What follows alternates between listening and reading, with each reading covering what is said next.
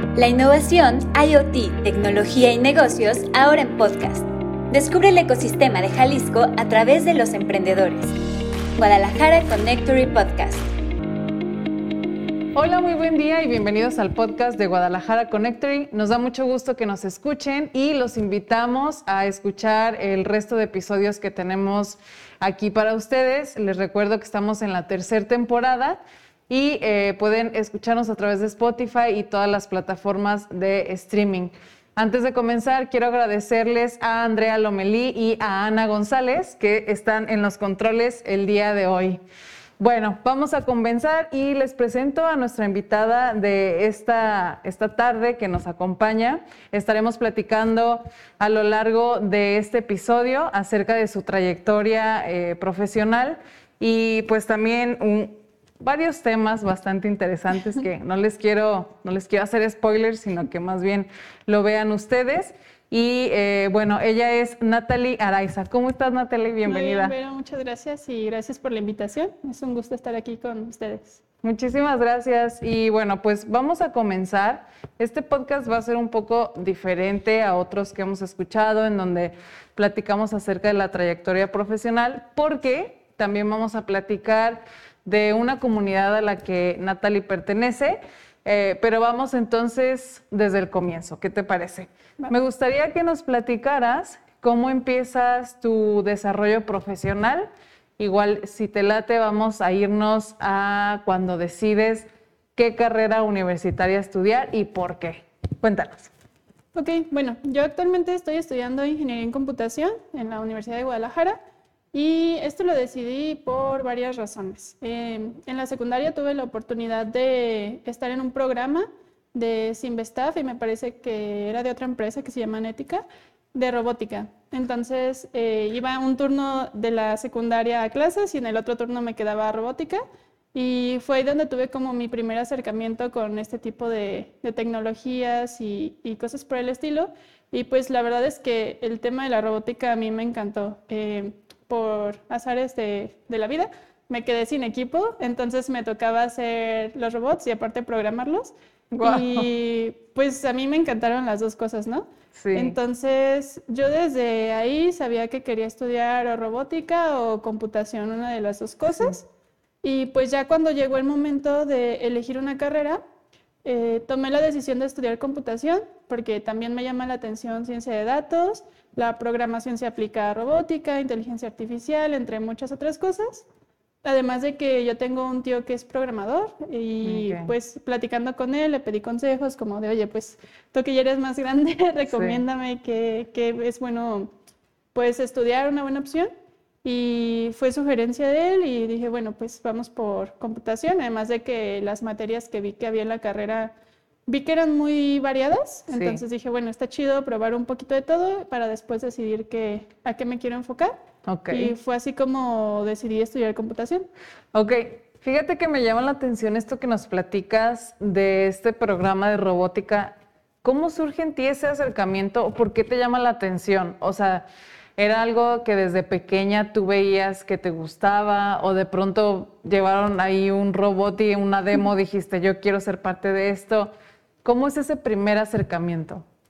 Eh, bueno, desde antes me llamaba la atención este tipo de cosas, pero eh, no tenía mucho acercamiento. Eh, mi papá es mecánico, dice, o sea, de camiones, entonces a mí me llamaba la atención un poco por ahí, pero pues por cosas de estereotipos, etcétera, pues no, no tuve mucha cercanía con estas áreas, okay. pero lograba verlo a través de mi hermano, de mis tíos, etcétera.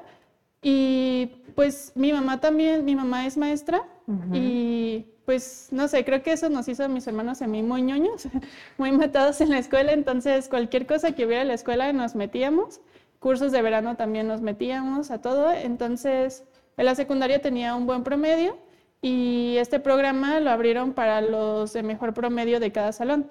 Elegían como a dos, tres personas de cada salón y nos hicieron la invitación y pues yo dije, bueno, pues ¿por qué no? Entonces iba como sin idea realmente de qué íbamos a hacer, pero pues dije, bueno, hacer robots está chido y nunca en mi vida me había pensado este, haciendo robots, pero dije, pues vamos a intentarlo y fue ahí como decidí aceptar y entrar al taller y pues me encantó. Ok, súper. Entonces, eh, digamos, vives este primer acercamiento, te quedas sin equipo, terminas programando y armando y haciendo como toda, toda la logística y, tal cual de la operación. Y ya después entras a, la, a la ingeniería. Bueno, ¿es, licenciatura o es ingeniería? Es licenciatura en ingeniería. Ah, ok. Entonces el nombre de tu carrera es licenciatura en, ingeniería, en computación. En computación. Ok, y estudias en la UDG. Sí. ¿Esto es en, en CUSEA? En CUSEI. en, CUSEI, ok, muy bien. Entonces ya entras a la universidad. ¿Y cómo es para ti estar en la universidad? O sea, si dices, sí me imaginaba que era esto, o te decepcionas un poco ya estando en materia. ¿Cómo vives este proceso universitario hasta este momento? Porque luego uno tiene expectativas, ¿no? Y a veces incluso lees el plan de estudios y dices, pero ¿cómo no, no coincide? ¿Cómo fue para ti? Sí, pues justo había materias que yo leía el nombre y ni idea de qué eran, pero sonaban chidas, ¿no? Tenían nombres chidos. Pero bien, o sea, cuando entré a la carrera me costó trabajo porque este taller de robótica fue en la secundaria y allí vi, eh, programaba en C. Entonces, para la universidad ya no tenía tan fresco todo este conocimiento, ¿no? De programación, porque en la prepa estudié prótesis dental, nada que ver. Estás en una prepa técnica. Sí, ajá. Entonces no lo tenía tan fresco, pero la verdad es que muy bien, o sea, creo que afortunadamente encontré amigos muy buenos y hay gente súper, súper inteligente y súper talentosa que me fueron ayudando como a recordar todo esto que ya había visto y los nuevos temas, pues aprenderlos de, de alguna manera. Pero bien, o sea, la verdad es que la carrera sí ha cumplido mis expectativas. O sea, hay materias que tal vez no me encantan mucho, pero justo es parte de esto que te comento, que la carrera como que ves un poquito de todo. Entonces, pues no todo te puede gustar, pero está chido probarlo y, y, ya con ese conocimiento decir, bueno, esta área no me encanta tanto, pero esta sí. sí. Y ya saber cómo ese camino, ¿no? Con, con, más conocimiento y basado en ya tu propia experiencia. Pero la verdad es que bien, o sea, la, la universidad creo que me ha tratado muy bien y pues he encontrado gente muy chida ahí, la verdad. Qué padre, qué justo. Vamos a platicar de lo otro que encontraste en la, universidad, que es esta comunidad. ¿Cómo llegas a esta comunidad que el nombre es UDG Space, tal cual? UDG Space. ¿Cómo llegas a la comunidad o tú, tú comienzas la comunidad? ¿Cómo, cómo sucede esto? Bueno, la historia de UDG Space es un poquito larga. Empieza, este, yo entré a la universidad en el 2018, en enero. Entonces, cuando entro, justo en la primera semana de la universidad, conocí a Ignacio, a Nacho, y los dos estudiamos computación y platicando, este, pues empezamos a conversar de por qué te metiste a esta carrera, qué te gusta, y bla, bla, bla.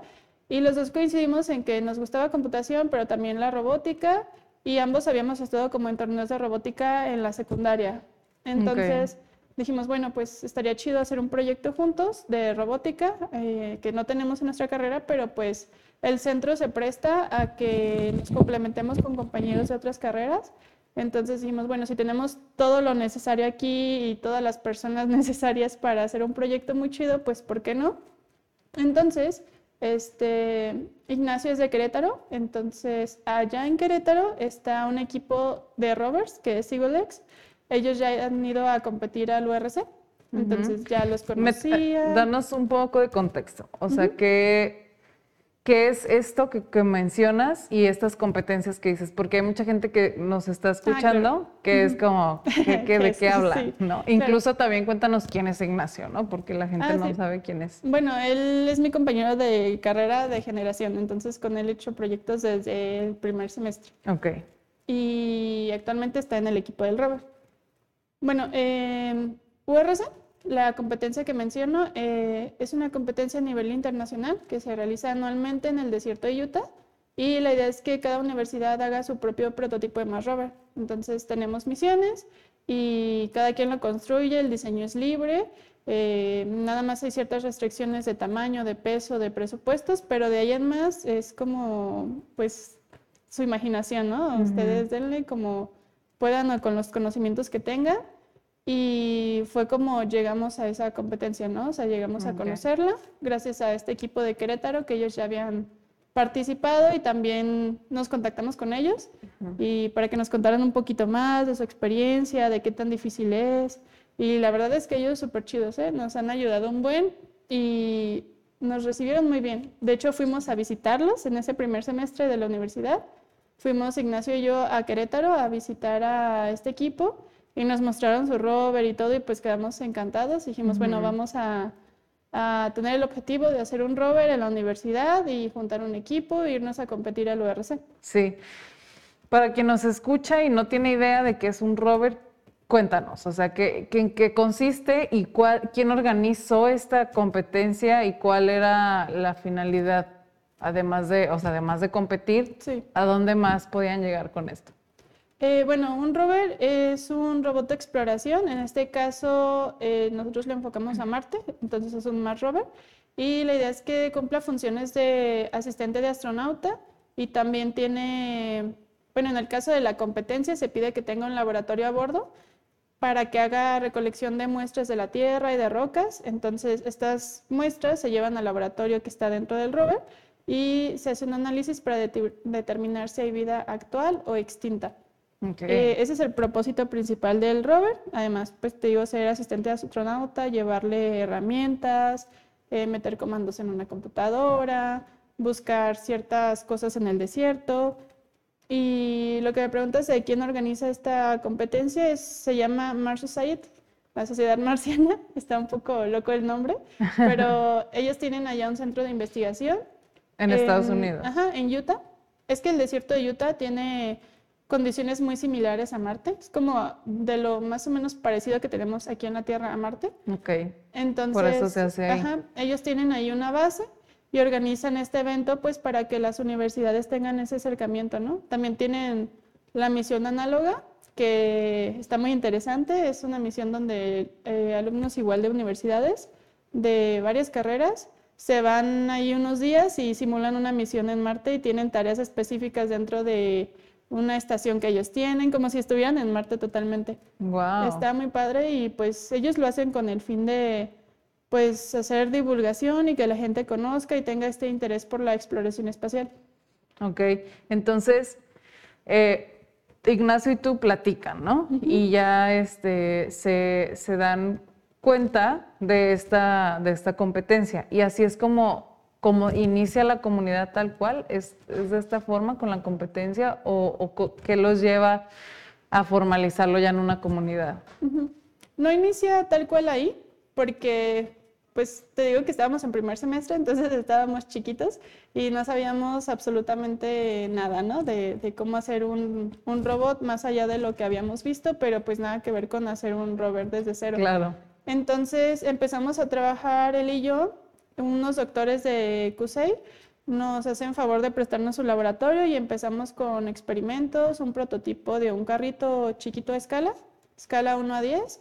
Eh, empezamos a practicar la autonomía con visión computacional y todo esto, acompañado de otro compañero que se llama Luis Manuel.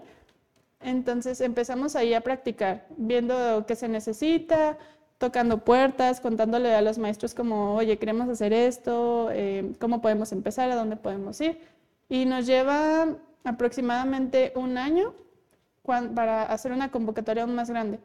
En este transcurso de un año se fueron sumando algunas personas que fuimos conociendo, que les fuimos platicando lo que queríamos hacer y eran chavos de varias carreras que dijeron, va, este, yo creo en el proyecto y también quiero entrarle, entonces se fueron sumando poco a poco y cuando éramos como unos 7, 10 más o menos, hicimos una convocatoria para juntar a más personas para el rover y fue cuando llegaron muchísimas, o sea, se inscribieron un montón de personas y a partir de ahí, eh, más o menos, eh, fue como empezó a surgir la comunidad, porque al principio solo era el rover y estábamos el equipo trabajando exclusivamente en el rover hasta unos meses después, que fue cuando surgieron compañeros que dijeron que querían hacer cohetes y se suma el proyecto de cohetería experimental y pues ya, con el paso del tiempo se fueron sumando otros dos proyectos, pero sí llevó como un transcurso de más o menos un año para que se formara la comunidad. Ok, entonces digamos que ahorita la comunidad tiene unos tres años más o menos de existencia. Y se suma mucha gente al proyecto.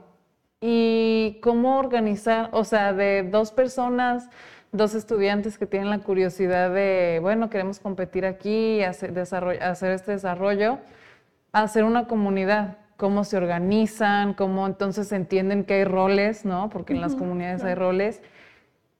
¿Cómo pasa esto, no? Porque tiene su complejidad, ¿estás de acuerdo? Sí, claro.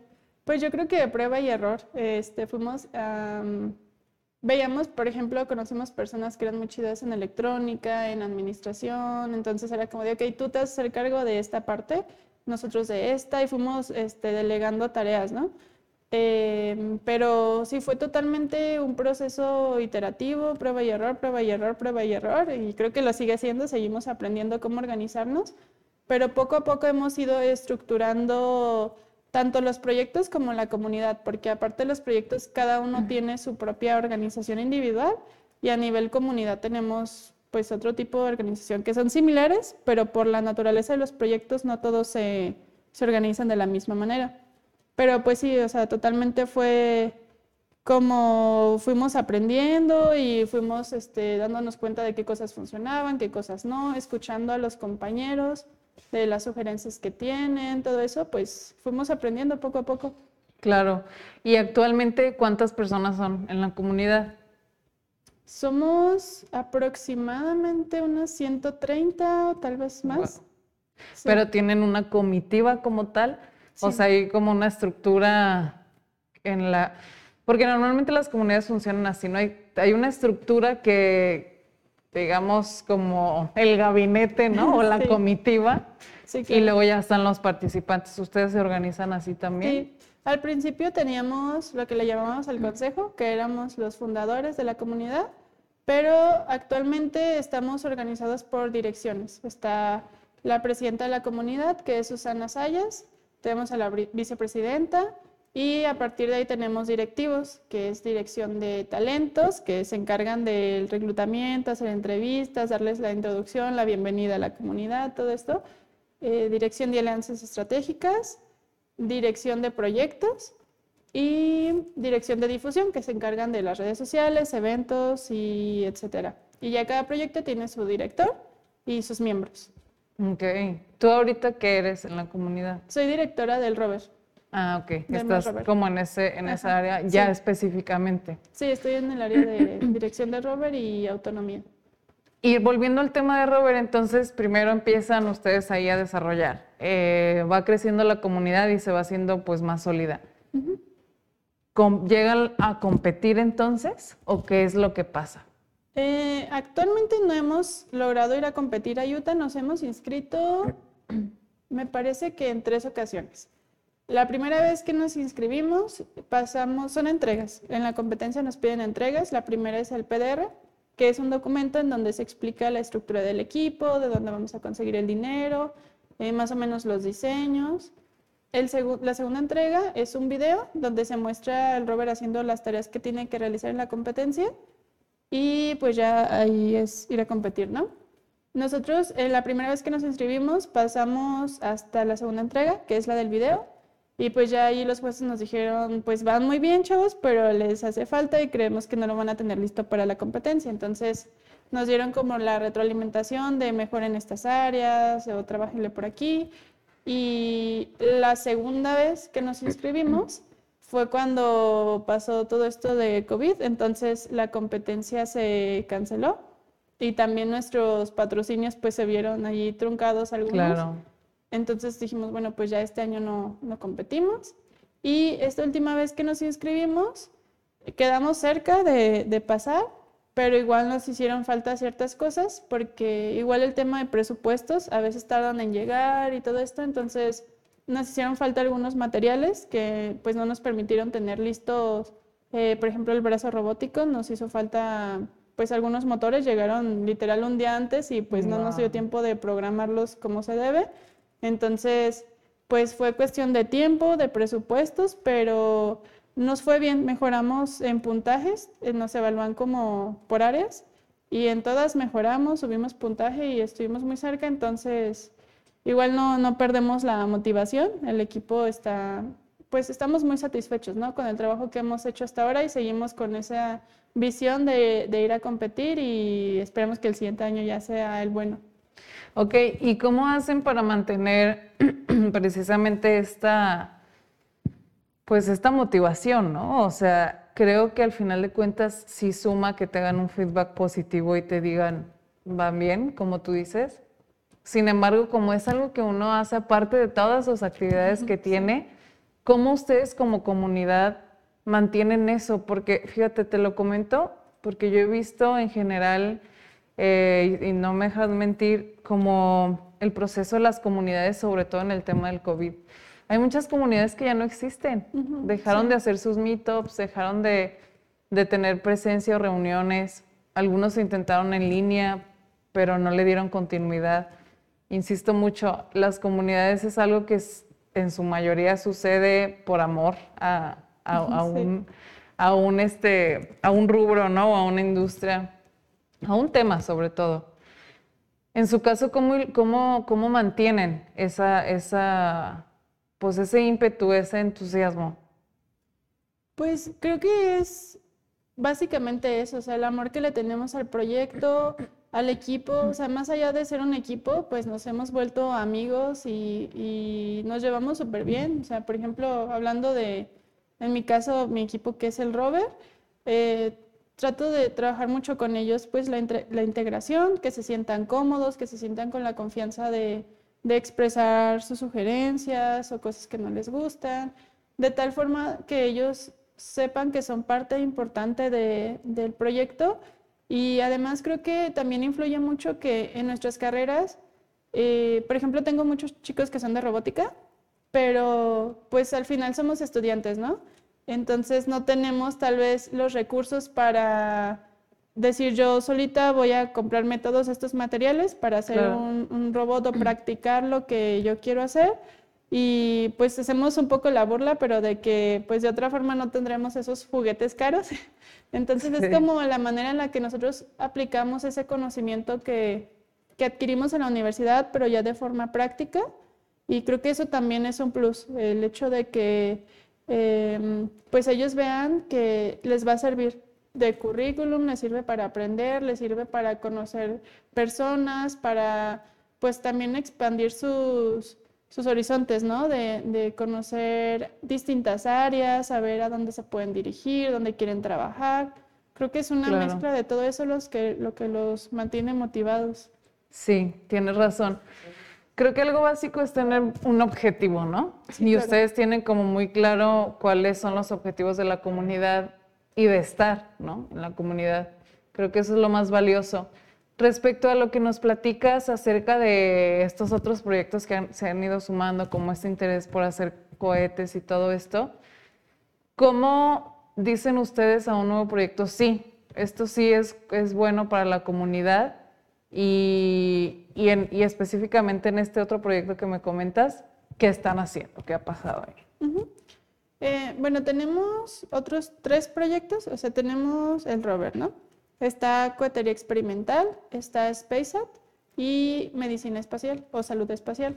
Entonces, estos proyectos se suman por la iniciativa de los mismos miembros o algunas personas externas que llegan y dicen, ¿sabes qué? Yo tengo ganas de hacer este proyecto, no va con el rover, pero va con esta idea de tecnología espacial, ¿no? O exploración espacial. Entonces dijimos, bueno, está chido que la comunidad sea como esta parte que une a los proyectos de la Universidad de Guadalajara que tengan el enfoque de exploración espacial y la manera en la que le decimos sí es pues literal de ¿Quieres hacerlo? Va, o sea, te apoyamos con lo que podamos, con el conocimiento que tengamos, con los contactos que hayamos hecho que te puedan apoyar y ver, o sea, ver cómo va dándose conforme a la marcha cada uno de los proyectos Ahorita pues hay propuestas de nuevos proyectos, pero estamos en, plan de, a ver, primero vamos este, consolidando bien estos que tenemos, consiguiendo pues los recursos que les hace falta a estos proyectos y ya podemos partir de ahí para nuevos proyectos. Pero básicamente son propuestas de los, de los miembros. Y bueno, lo que se hace en estos proyectos, en cohetería hacen cohetes a escala, también para competencias, y los lanzan. Eh, las competencias son, lanzar los cohetes y creo que les miden la, altura a la que llegan. En SpaceSat hacen CanSats y creo que quieren hacer o ya empezaron con el desarrollo de CubeSat, que son mini satélites. Y en salud espacial lo que hacen es investigación sobre la salud de los astronautas, psicología, alimentos, todo lo que tiene que ver con la salud de un astronauta. Wow. Y respecto al, primero, cohetería, cohetería, em, ¿qué ha pasado en, ese, en ese rubro? ¿A dónde, ¿A dónde han ido a competir? ¿Qué aprendizajes han tenido en esa parte? Em, ellos se han ido, me parece que se fueron, si no me equivoco, a Toluca. Participaron, se llama IASC, la competencia, si no me equivoco, y EMNICE, y están por competir eh, me parece que en el EMNICE de, se va a hacer uno aquí en Guadalajara, en Sayula. Entonces están por irse a competir ahí y les ha ido bien. O sea, la verdad es que no puedo hablar mucho por los otros proyectos porque yo mi enfoque es el rover, pero eh, por lo que he logrado platicar con ellos y observado, pues la verdad es que es un equipo muy sólido. Son como 30 personas, igual con sus roles cada uno y son personas súper talentosas y han logrado un avance muy significativo porque ese proyecto empezó mucho después del rover y han avanzado súper bien gracias a esa organización. Claro. Oye, ¿y, ustedes como comunidad ya en conjunto se reúnen cada cierto tiempo? ¿No tienen meetups? ¿Cómo hacen como esta parte ya general en comunidad? Sí, bueno, ahorita por cuestiones de COVID no nos reunimos tanto así todos porque somos muchísimos. Entonces, procuramos reunirnos aunque sea por grupitos, ¿no? O sea, como vamos a tener junta y los que puedan asistir, los que no, pues en virtual. Pero por lo general eso es lo que tratamos de hacer. Igual los directivos buscamos estarnos juntando constantemente para pues ir retroalimentando la comunidad, ver qué hace falta, qué ya tenemos, este, en qué hay que mejorar. Tenemos juntas virtuales también, em, a veces son de directivos, a veces son de toda la comunidad.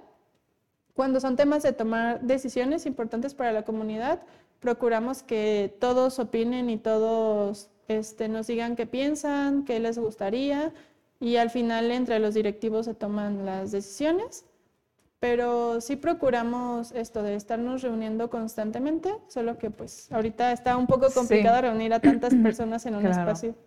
Sí, totalmente. Sin embargo, encuentran formas de, de, hacerlo. Y en el tema de el interés de externos para ser parte, ¿se puede o solo pueden ser estudiantes? ¿Quién puede ser parte de la comunidad? Pues literal, quien sea tiene allí su, lugar. Lo que hacemos es abrir convocatorias. Entonces, si un proyecto dice, bueno, a mí me hace falta personas que sepan de diseño, se abre una convocatoria de diseño, las personas aplican, normalmente llenan un formulario y se les realiza una especie de entrevista, pero es más como para conocerlos, platicarles de qué va la comunidad, que sepan un poquito más a fondo cuál sería su trabajo de decidir entrar qué harían y cuál sería su rol. Y vemos, este, dependiendo de cuántos, cuántas personas estemos reclutando, pues vemos a los mejores candidatos. Y bueno, externos a la universidad varía, porque por ejemplo en el rover la competencia nos limita a que sean estudiantes nada más, los que sean parte del equipo. No importa si son de otras universidades, lo que sí importa es que sean estudiantes porque personas que no sean estudiantes entran solo como asesores y tienen la restricción de que solo cumplan con esa función y no metan las manos al robot, sino que solo nos guíen. Pero hay proyectos... Sí, porque si no habría desventaja, ¿no? Sí, claro. Pero hay proyectos que sus propias convocatorias sí les permiten tener personas externas, entonces pues ya varía según la naturaleza de la competencia. Claro. ¿Y tú qué, ¿Qué ves que viene para la comunidad o hacia dónde es a donde se están dirigiendo ahorita? ¿A dónde les gustaría avanzar? ¿Qué les gustaría lograr? Pues queremos seguir compitiendo en, estos cuatro proyectos que tenemos y pues nos gustaría, claro, que más gente se sume, también contar con más apoyo de personas externas, tanto empresas como, no sé, otras comunidades, la misma universidad, gobierno. Lo que buscamos es ser como ese puente que hay entre los estudiantes y las empresas y el sector público también, de tal forma que, que lo que aprendamos en la comunidad nos sirva en el futuro para tener trabajos, para pues al final generar este talento, ¿no? Que las empresas necesitan. Claro. Y pues, ¿por qué no? Pues ir sumando más proyectos poco a poco. Sí, claro.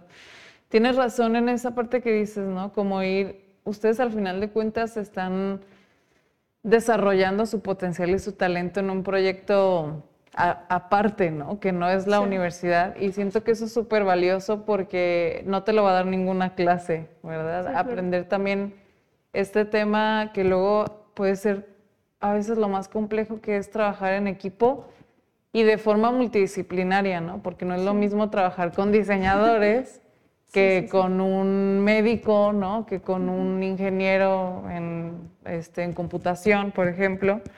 Entonces creo que es súper valioso lo que, lo que están haciendo en comunidad y me gustaría, volviendo al, tema de tu desarrollo profesional, ¿tú hacia dónde estás dirigiendo ahorita? Entiendo que todavía estás estudiando, sí. pero el otro día me comentabas que ibas a empezar a, trabajar ya. ¿Qué, ¿Qué es lo que pasa ahorita en tu carrera tal cual? Bueno, a mí ya me falta poquito para terminar, me faltan por ahí como unas cuatro materias más o menos, entonces ya estoy por terminar. Eh, mi objetivo es dedicarme a la ciencia de datos. Eh, voy a empezar a trabajar en junio, de hecho con una invitada que vino hace tiempo, con Angelina Alarcón. ¡Ay, qué padre! Sí, la conocí en Saturdays. ¿Estudiaste en Saturdays? Sí, me metí ah, justo a la edición pasada, a la de la TAM. Y pues nos conocimos y de ahí fue que me dijo, oye, pues tengo un proyecto por acá, ¿quieres entrarle? Dije, pues va, porque pues al final es a lo que me quiero dedicar, la ciencia de datos, y es una buena oportunidad. Me planeo estudiar la maestría, aún estoy checando en dónde la voy a estudiar, pero pues quiero hacer maestría en ciencia de datos y, y ya por ahí tener mis proyectos de, de robótica, porque para mí es como un hobby, pero me quiero dedicar 100% a la ciencia de datos. Ok, que para poner en contexto a quien nos escucha, así es, eh, Angie Alarcón, que también tiene una comunidad que se llama Saturdays AI. Ellos lo que hacen es ofrecer un, pues es un curso tal cual, en donde eh, precisamente se estudia los sábados, por, de ahí viene el nombre de Saturdays AI, eh, y ven temas de inteligencia artificial y, datos y, y, como lo relacionado a, que les invitamos a escuchar el episodio, también lo encuentran así tal cual, Angie uh, Alarcón, me parece que es de la primera o segunda temporada del podcast, y, y nos, no, eso nos llena como de emoción saber cómo... Eh, la comunidad, no, una comunidad no, se cierra a otras comunidades, ¿no? Siempre esta parte como de, realmente generar eh, un ecosistema de desarrollo de tecnología e innovación, que ese es como el objetivo de Connectory, ¿no? Entonces, eh, sí, es, sumamente satisfactorio saber que que, ha sido parte de Saturdays y bueno, en su momento también sabemos que Saturdays regresará aquí a Connectory. Ellos tenían sus clases presenciales, pero bueno, ese es otro tema, solo para, para entrar en contexto con, con, las personas que nos escuchan. Entonces, a ti te llama la atención la ciencia de datos. Eh, vi ahí en tu LinkedIn que ya tuviste algún primer acercamiento ¿no? en estos cursos eh, en línea. Eh, de, sobre todo de análisis de datos. ¿Cómo surge esta otra rama en ti? O sea, de, robótica y luego eh, sé que igual pueden ir como, bueno, los datos al final están en todos lados, ¿no? Pero ¿cómo dices, bueno, también esto me puede llamar la atención? Pues creo que surge em, de la misma curiosidad que me lleva a inscribirme a todo lo que vea.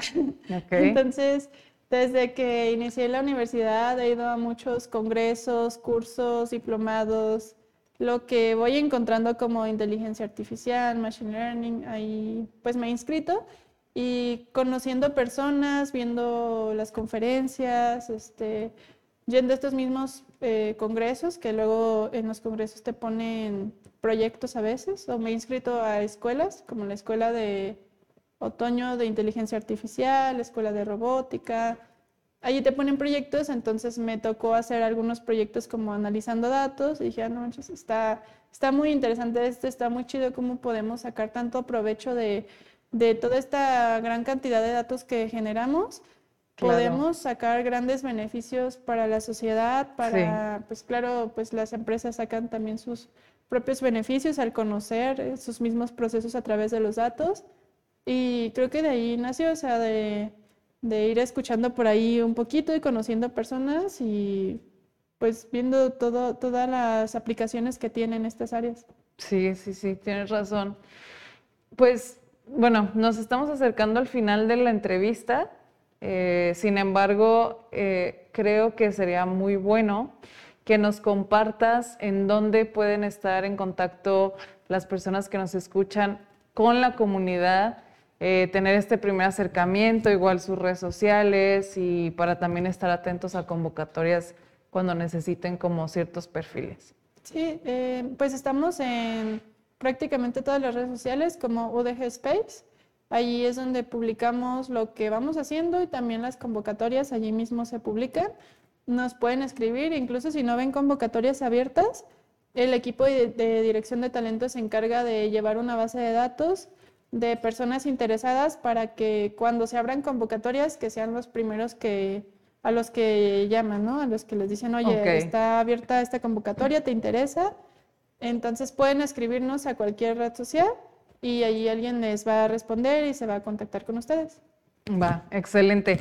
Igual en las notas del episodio vamos a agregar los links y también tu, tu, LinkedIn, si te parece, por si alguien eh, tiene curiosidad de conocer más acerca tal cual como de tu, de tu perfil, de, de, tu desarrollo profesional o tiene dudas acerca de la comunidad, etcétera, ¿no? Claro.